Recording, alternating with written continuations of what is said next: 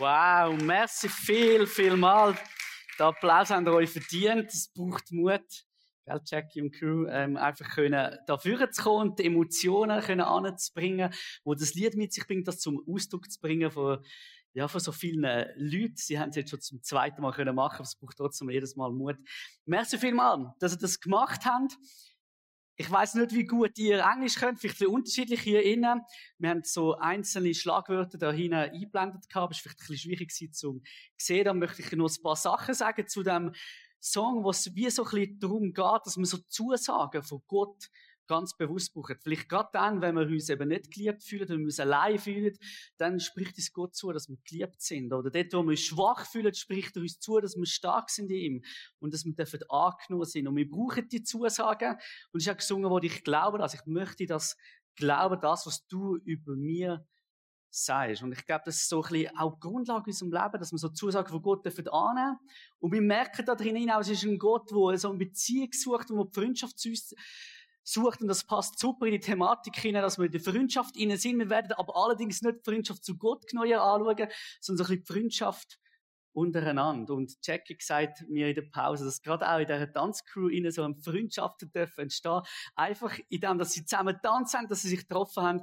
Das freut mich mega, weil das passt so wunderbar unser Thema heute, wo wir möchten zusammen unterwegs anschauen, so Freunde als Wegbegleiter in unserem Leben. Und wir dürfen jetzt gerade zwei so Wegbegleiter hier begrüßen, zwei Leute, die zu Freunden wurden sind, nämlich der Nathanael Steinemann und der Martin Wirth, wo aus ihrem Leben möchten erzählen, wie sie die Freundschaft so entwickelt hat, wie sie die leben und was sie aneinander schätzen. Und ich heiße euch herzlich willkommen hier auf der Bühne. Geben wir ihnen doch einen Applaus am Nati und am Martin.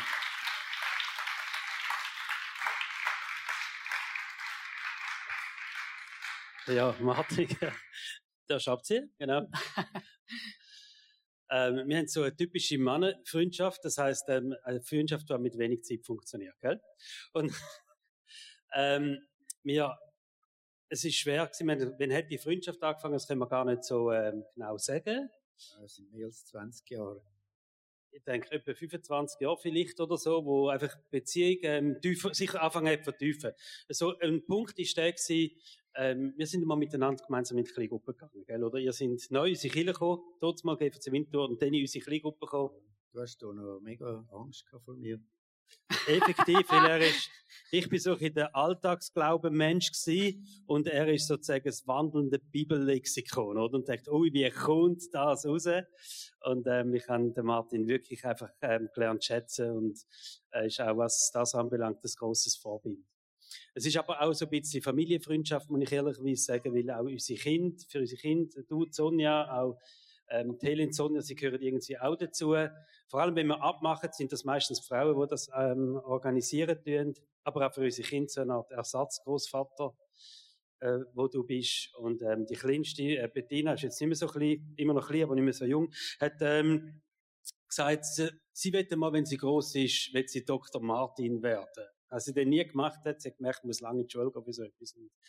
Aber gleich, wir ehren dich sehr, Martin, für alles, was du bist. Wir haben gesagt, wir ein bisschen äh, sagen, was wir aneinander schätzen. Du darfst mal anfangen. Ja, also etwas, ein Aspekt von der Freundschaft ist bedingungslose Hilfsbereitschaft. Das ist so, ich, das habe ich so erlebt im Nati.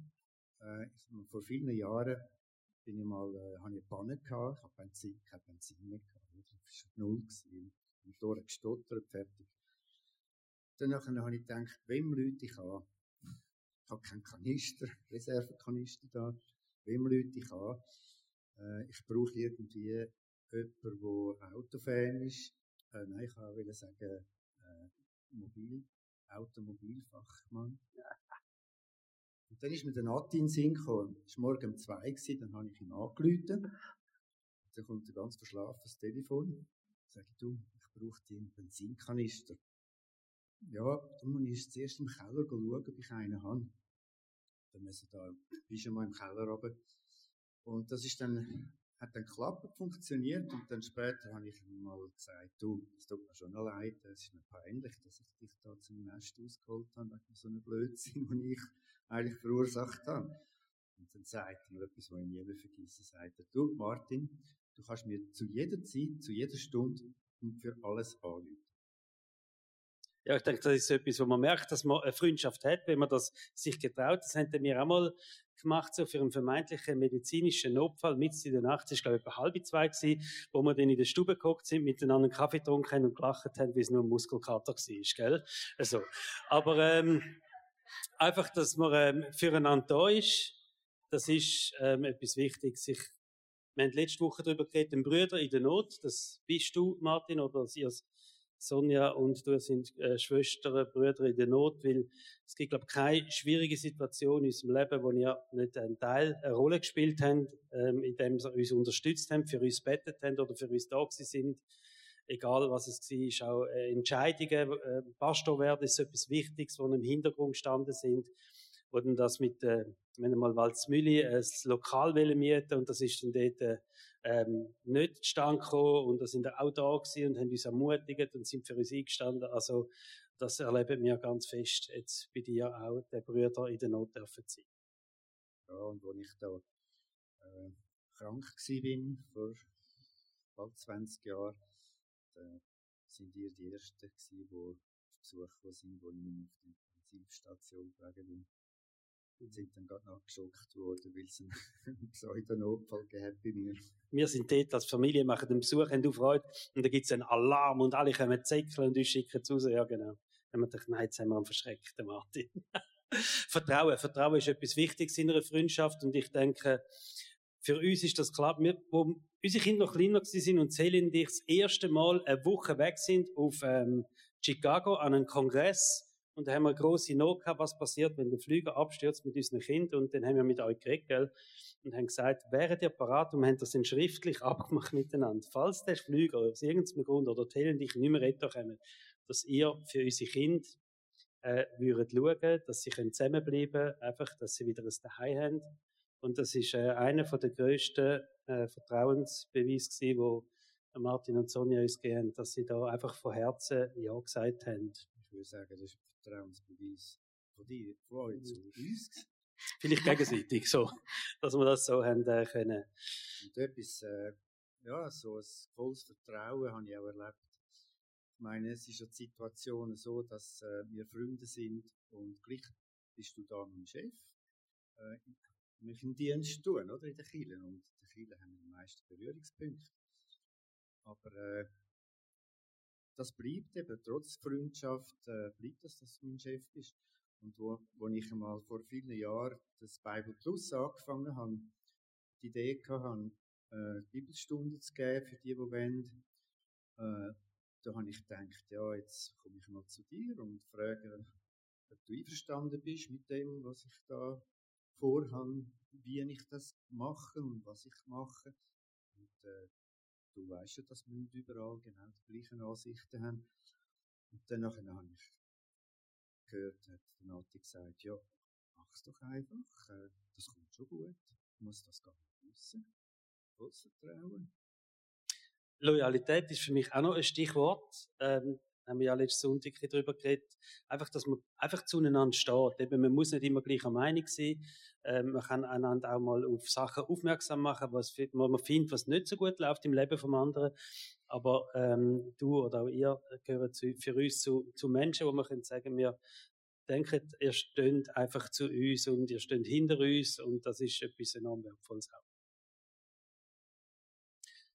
Habe noch heute Morgen zusammengehöckelt mit der Heli und ein paar Sachen aufgeschrieben und nicht, dass ich es vergesse. Ratgeber steht da noch drauf, Martin. Ähm, du und Sonja sind für uns ganz wichtige Ratgeber gewesen in unserem Leben.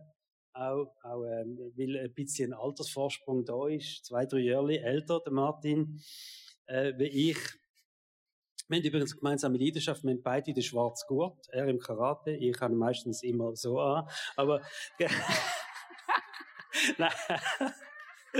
Also, nein, ähm, ihr seid sehr, sehr gute Ratgeber gewesen. Und zum Schluss muss ich sagen, ich bin ein Fan von dir, Mann einfach in der ganzen Zeit, ähm, ob, du, ob das als Arzt, wie du das machst, wie du ähm, deinen Beruf gelebt hast, das ist nicht einfach ein Arzt wie jeder Arzt, sondern da hast du Reich, Reich Gottes gebaut, da wäre ein großes Vorbild auch und in ganz vielen Situationen. Und darum geben wir doch von meiner Seite Martin großen Applaus. Danke für die Freundschaft.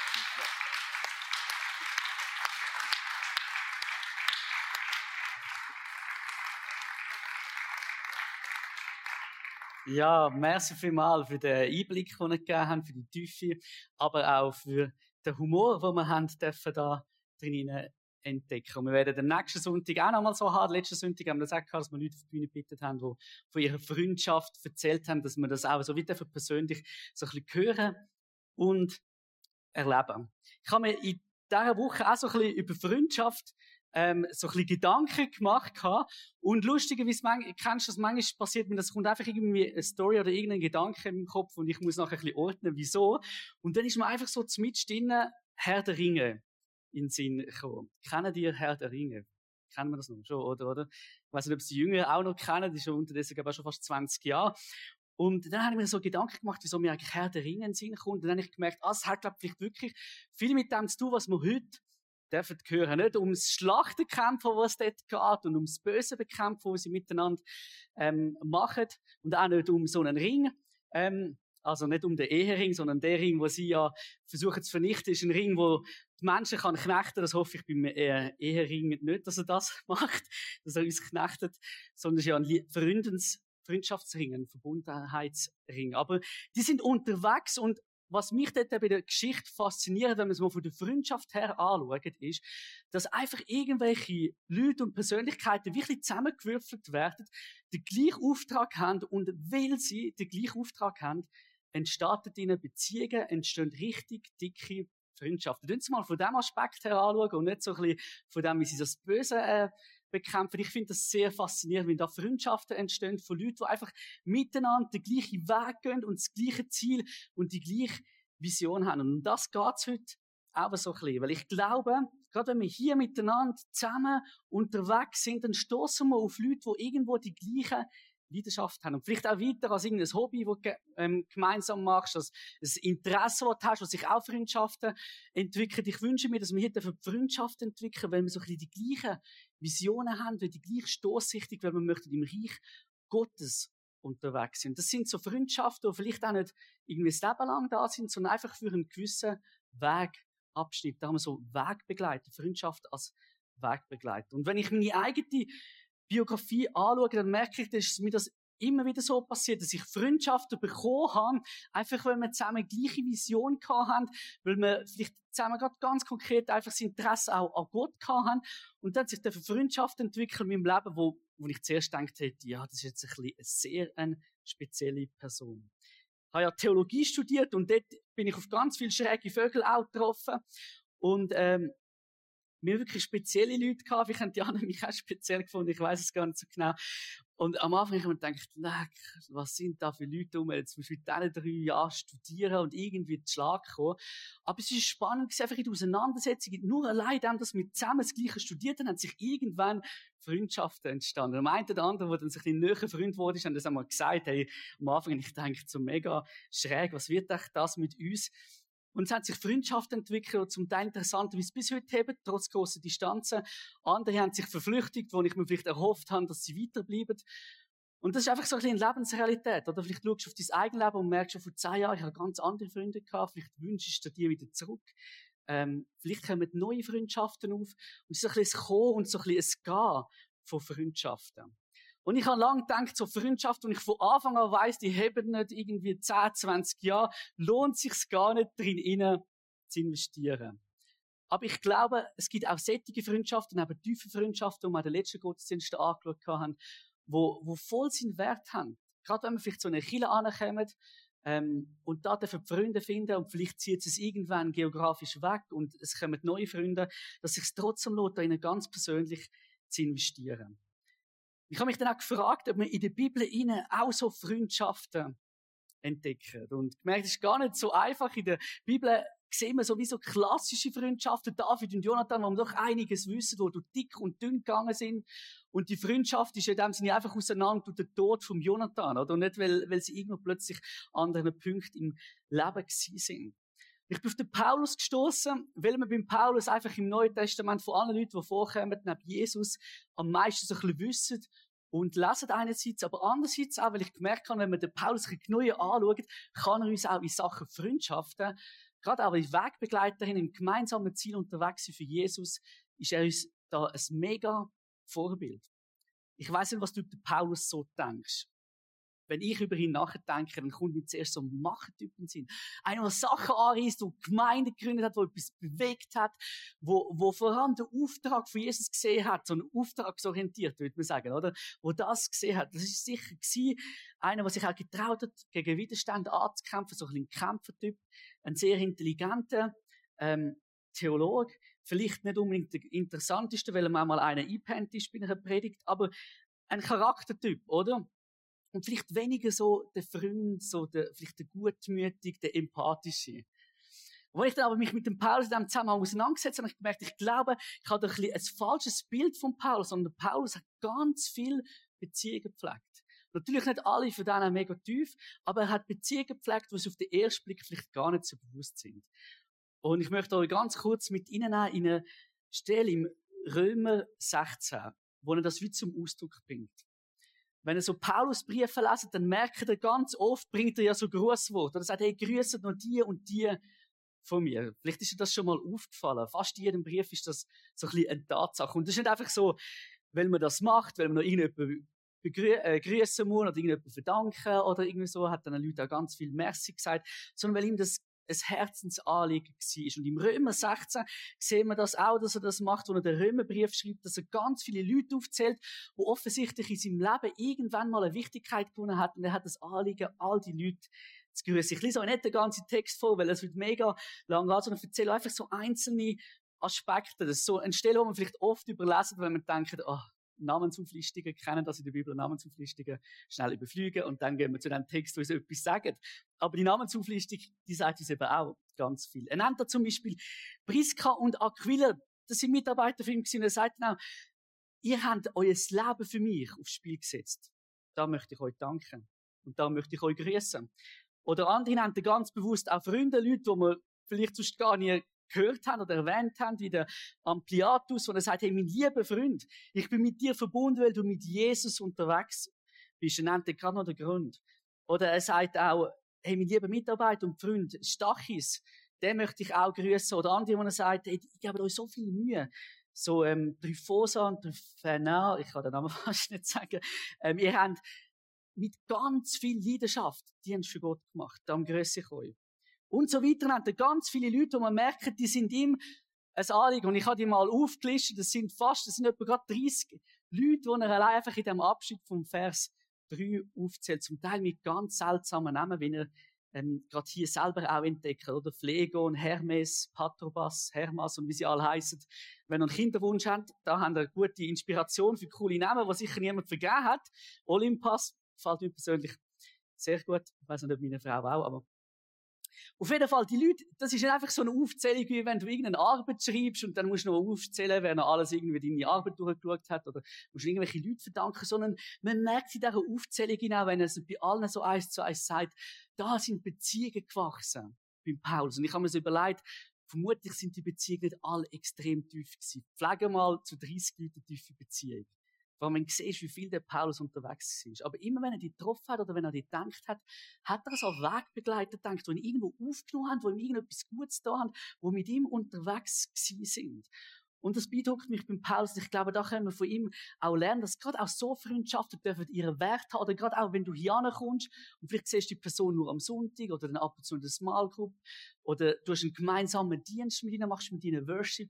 Das ist auch so Freundschaft, dass es sich lohnt, in diese Möglichkeit, was sich drin investieren und vielleicht gehen es zwei, drei Jahre, vielleicht fünf, sechs Jahre, vielleicht heben es plötzlich ein Leben lang. Ich bin immer wieder überrascht, was für Freundschaften das heben und manchmal auch erstaunt, welche das nicht heben.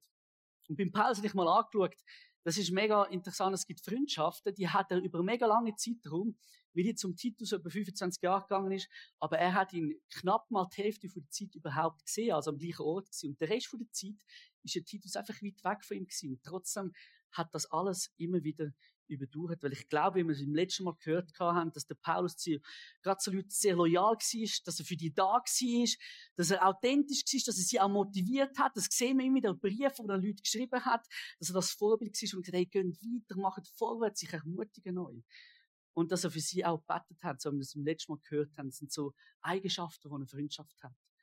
Und möchte ein bisschen auf das eingehen, was wir auch noch entdecken, für Sachen, die eine Freundschaft ausmacht. Und ich glaube, Freundschaften dürfen zu tragenden Beziehungen werden. Damals ist das noch ein bisschen speziell gewesen, es war in erster Linie die Familie gewesen, wo die tragende Beziehung hat. Heute ist es vielleicht der Lebenspartner und dann die Freunde, ein bisschen weniger ähm, Familie, aber Freundschaften sind auch schon dort durchaus wichtig geworden. Und der Grund dafür, dass wir die Beziehungen einfach auch brauchen, vielleicht haben wir das in dieser Zeit von ein bisschen Vereinsamung, die der Rot auch gemerkt ist, weil Gott uns von Anfang an als ein Wesen geschafft hat, wo Beziehung überhaupt nötig hat.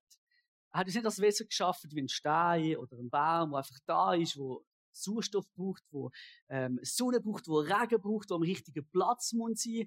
Und dem geht es gut. Wir brauchen noch viel mehr als irgendwie Nahrung und so. Wir brauchen Zuwendung von Leuten. Wir brauchen Zuwendung von Gott, aber gerade auch persönlich von Freunden, die für uns da sind und mit uns zusammen unterwegs sind. Und ich finde es spannend, dass wenn wir in die Bibel hineinschauen, ganz am Anfang in der Schöpfungsgeschichte, dass Gott uns so, so geschaffen hat, bevor überhaupt der Sündenfall gekommen ist. Also, dass wir Beziehung brauchen, ist nicht irgendein Ergebnis aus dem Sündenfall, dass der Adam vorher irgendwie hätte können allein spazieren und er wäre einfach happy gewesen mit dem Garten.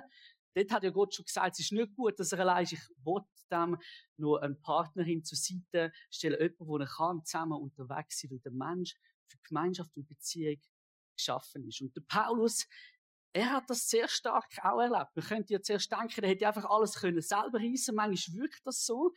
Aber wenn wir anschauen, dann ist er so darauf angewiesen gewesen, dass Leute da für ihn sind. Und er hat das immer wieder erleben, wie sie die Beziehungen mit ihm gepflegt haben, wie Leute einfach da sind, zum Beispiel mit ihm im Gefängnis gesungen haben oder ihn aufgenommen haben, äh, ihm zu essen gegeben haben, weil er vielleicht sich nicht gerade darum kümmern können, arbeiten zu gehen und so weiter und so fort. Der Aufzählung dem Römer nennt er die Gründe auch. Und so haben der vertragende Beziehungen entstanden bei ihm, wo über all die Jahre und über all die Distanzen gehabt haben und wo er sich gerne daran erinnert hat und wo ihm so wichtig sie sind, dass er die Großbotschafter bewusst in Römer gepflanzt hat, auch wenn wir es vielleicht dann nicht so interessant finden, so eine Namensauflistung ähm, zu lesen. Ich glaube, Freundschaften, so Beziehungen, die daraus, daraus dürfen entstehen, das ist etwas, was so richtig tragend und wichtig in unserem Leben darf sein. Gerade auch in tiefen Momenten. Vielleicht haben wir nicht gerade so krasse Erlebnisse wie Paulus, wo ins Gefängnis geschmissen wird, aber in Momenten, wo wir down sind, dann können plötzlich Leute zu ganz wichtigen Persönlichkeiten sein, wo wir vielleicht vorher gar nicht so gedacht haben. Und ich habe noch einen ganz guten Spruch dazu gefunden, der Spruch, der uns auch so ein bisschen aufzeigt, wie wichtig das Freundschaften sind, wie viel wichtiger als alles andere, das sie sind. Da steht nämlich in Spruch 27,9, Salböl und Räucherwerk erfreuen das Herz. Und die Herzlichkeit eines Freundes ist mehr wert als der eigene Rat oder die andere, wo gesagt, als eigene Wissen, als eigene Können. Ein Freund ist so viel mehr wert, weil er uns eben eine Beziehung gibt, weil wir dort dürfen unterwegs sind, dürfen wissen, jemand ist für uns da. Wie hat denn das ausgesehen beim Paulus? Ich glaube, das, was man am meisten entdeckt bei ihm, was er mit anderen Leuten gemacht hat und was er selber auch immer gebraucht hat, ist, dass er Trost und Ermutigung in seinem Leben gebraucht hat, weil er einfach in so vielen schwierigen Situationen war. Wir lesen davor, dass er angegriffen worden ist von irgendwelchen anderen, die andere theologische Ansichten haben, oder innerhalb der Gemeinde ähm, ein riesiger Kerl war und der Paulus unter Druck kam. Und dann ist für ihn so wichtig, dass andere da sind und ihn einfach ermutigt haben.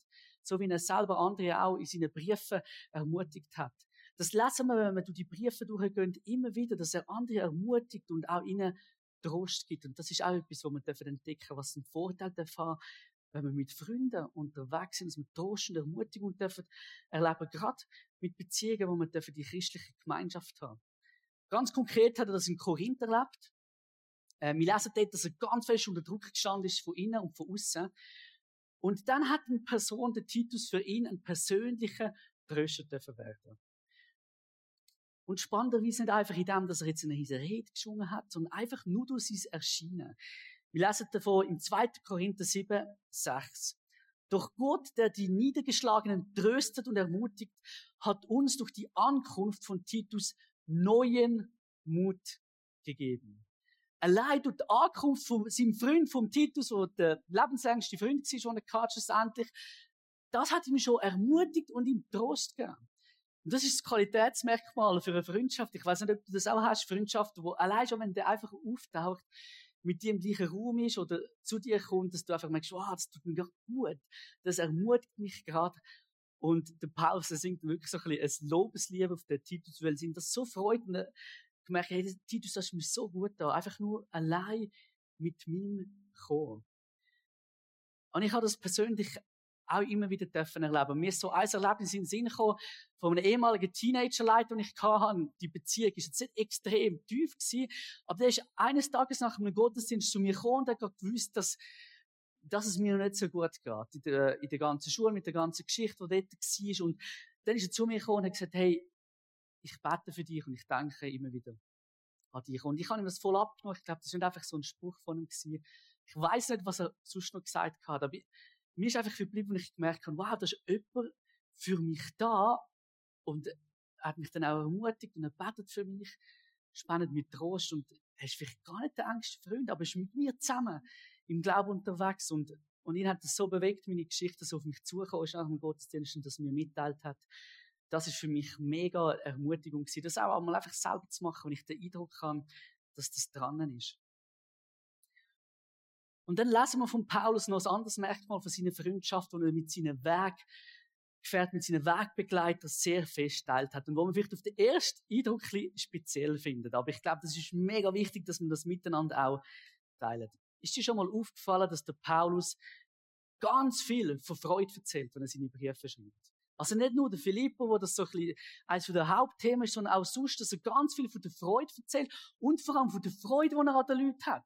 Und das schreibt er direkt so. Also er ist jetzt gar nicht so reserviert und zeigt das irgendwie so persönlich, sondern ein Brief von einer ganzen Gemeinde vorgelesen, wie zeigt er, wie eine Freude da inne hat. Als ganze Gemeinschaft oder Einzelne, wie sie unterwegs sind. Und das hat er mit anderen teilt. Ich glaube, das ist auch so ein Vorteil, wo so Freundschaften dürfen haben, wenn man sich miteinander freut, wenn man die Freude teilt und man merkt, hey, das ist einfach jemand, wie sie vorhin gesagt haben, das ist einfach Fan von mir. Vielleicht findet man das im ersten Moment fast ein bisschen peinlich oder ein bisschen peinlich berührt. Aber das merken wir beim Paulus, dass er das war. Und er bringt das auch wieder zum Ausdruck. Zum Beispiel gerade einem Römerbrief sagt er dann, ich möchte mit Freuden zu euch kommen und mich zusammen mit euch erquicken, schreibt der Luther. Und mit dem meint er, ich möchte bei euch komme ich zu Ruhe und Stärke. Ich dürfte wie Freude und Frieden tief in meinem Herzen erfahren. Einfach, weil er meine Freunde sind, weil ich euch gern habe. Und ich weiß, ihr habt mich gern, auch wenn ich jetzt vielleicht schon lange weg bin und nicht bei euch bin. Und das ist mein sehnlichster Wunsch, wieder eines Tages bei euch zu sein und einfach mit, mit der Freude zu kommen, mit Freude euch auch mit euch dürfen zu teilen, das darf so eine richtige Stärke werden. Ich glaube, das ist vielleicht gerade momentan das aktive Teil einmal eine Herausforderung, oder? Dass wir es so vermissen, dass es jemand wieder mal in den Arm nimmt, sich mit uns freut und ähm, ja, uns einfach auch die Nähe gibt. Johannes, ein anderer Evangelist, der hat das auch sehr stark gehabt. Also gemerkt, ich schreibe jetzt da die verschiedenen Briefe, aber eigentlich ist mein größter Wunsch, dass ich das nicht einfach auf Papier bringe, sondern dass ich die Freude der Leute ganz direkt darf geben und auf das freut er sich, hat er geschrieben. Er schreibt da zum Beispiel im 2. Johannesbrief 1,12. Dann werden wir die Gelegenheit haben, persönlich miteinander zu reden und unsere Freude wird durch nichts mehr eingeschränkt sein. Und das stellt er so so wie im Vordergrund, finde ich noch interessant, sagt, hey, ich habe einfach Freude, wenn ich Leute sehen die miteinander unterwegs sind. Und dann ist die Freude für mich uneingeschränkt, wenn ich sie physisch darf sehen. Vielleicht hast du es auch schon gemerkt, du kannst Freundschaften über Distanzen pflegen, das geht irgendwie, aber irgendwann musst du die Leute physisch sehen, oder? Trotz Skype und allem, was wir haben.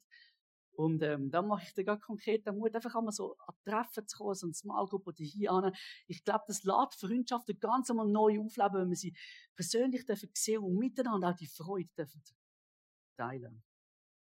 Oder Paulus hat dann einfach nur das Positive erlebt, die Freundschaften. Ich denke, er hat auch immer wieder grosse Herausforderungen erlebt, dass Leute plötzlich nicht mehr so in seinem Leben so wichtig sind, aus unterschiedlichen Gründen. Und wir wissen auch von einer Freundschaft, wo es mal so so richtig geknallt hat. Und das ist ja manchmal auch die Lebensrealität. Dann ist man vielleicht die gleiche Gemeinschaft unterwegs, hat dort Freunde und plötzlich knallt und das wird dann irgendwie schwierig. Soll man dann gerade äh, Gemeinschaft verlassen oder soll man den Freundeskreis wechseln oder wie geht man mit dem um? Beim Paulus ist es so schlimm gewesen mit dem Barnabas, dass sie sich haben müssen, wirklich auch physisch voneinander trennen, ganz bewusst. Sie sind sich nicht so einig gewesen, mit welchen Mitarbeitern sie möchten zusammenarbeiten. Der Paulus hätte gerne den Silas gehabt. Ähm, und der Barnabas hat die gern den Markus gehabt, aber der Paulus ist mit dem nicht einverstanden gewesen, weil er sie mal enttäuscht gehabt hat und er gefunden hat, nein, auf den ist nicht mehr so wirklich verlassen. Sie haben einen mega Streit gehabt, sie sind noch recht aufeinander losgegangen. Wir lesen das in der Apostelgeschichte 15, 39, das war auch eine Seite von Paulus.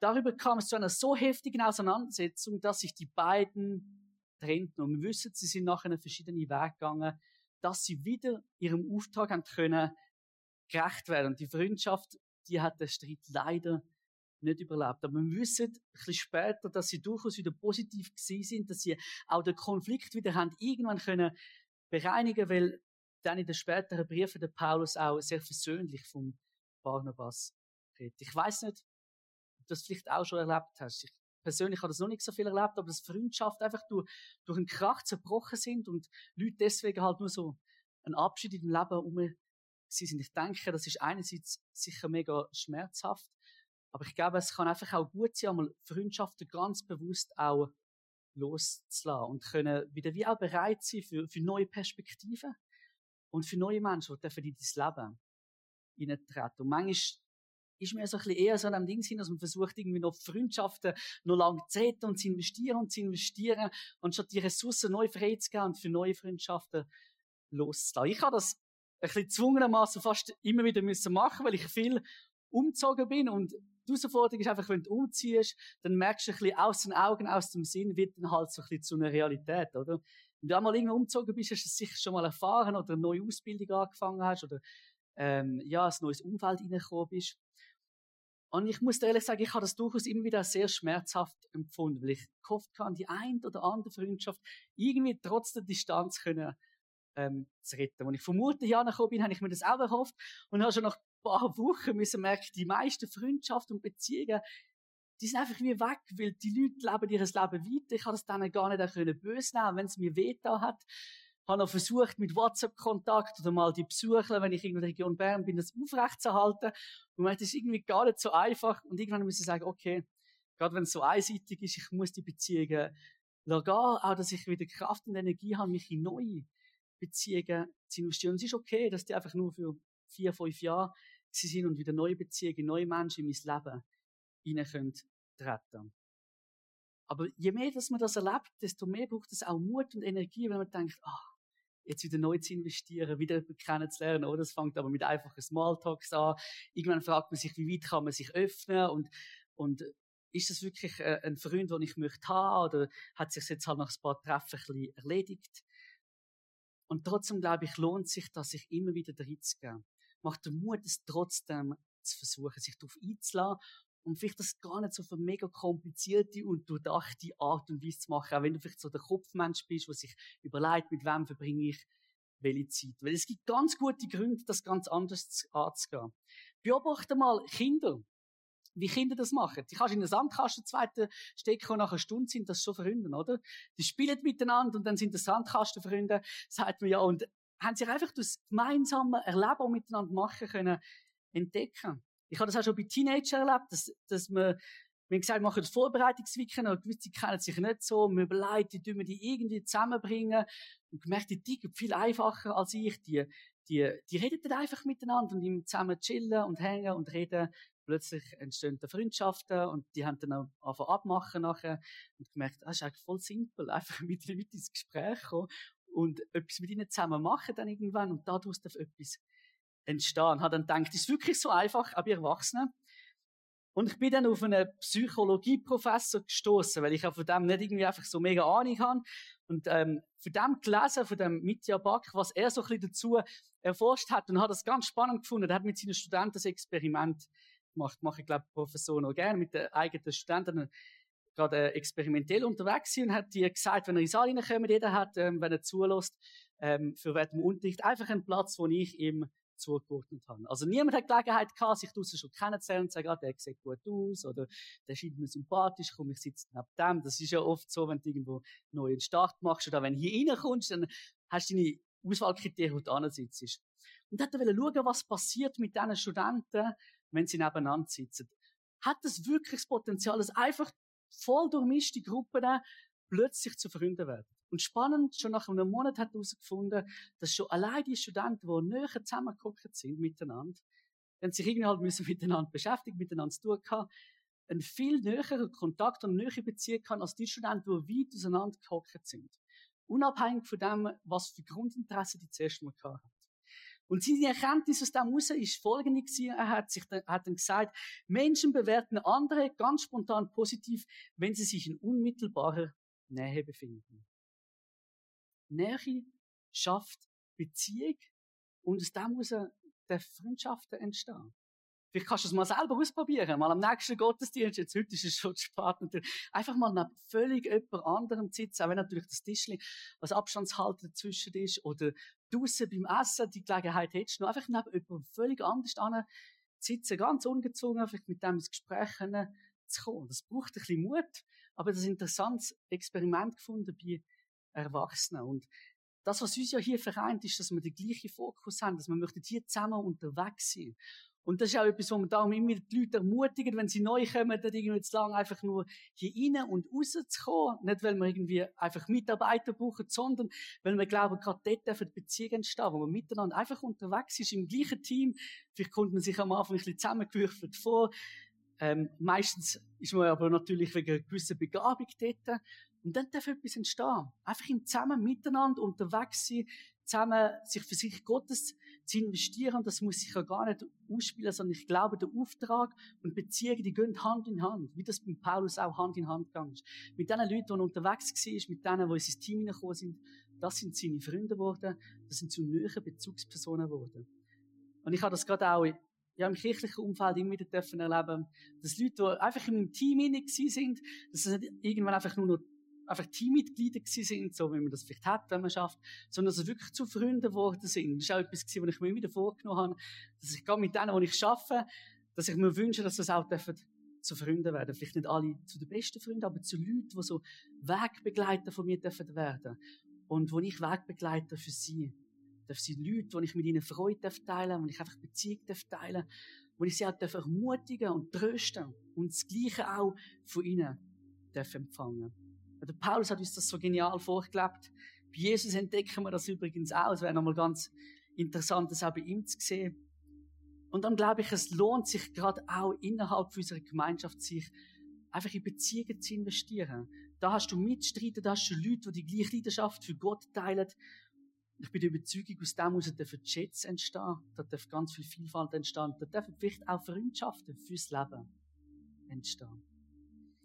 Und Herr Jesus, ich danke dir, dass wir, ja, dass wir wieder dürfen erleben, dass du uns das auch schenkst, dass du uns vielleicht auch den Mut schenkst, mal neues anzugehen, mit neuen Leuten ins Gespräch zu kommen.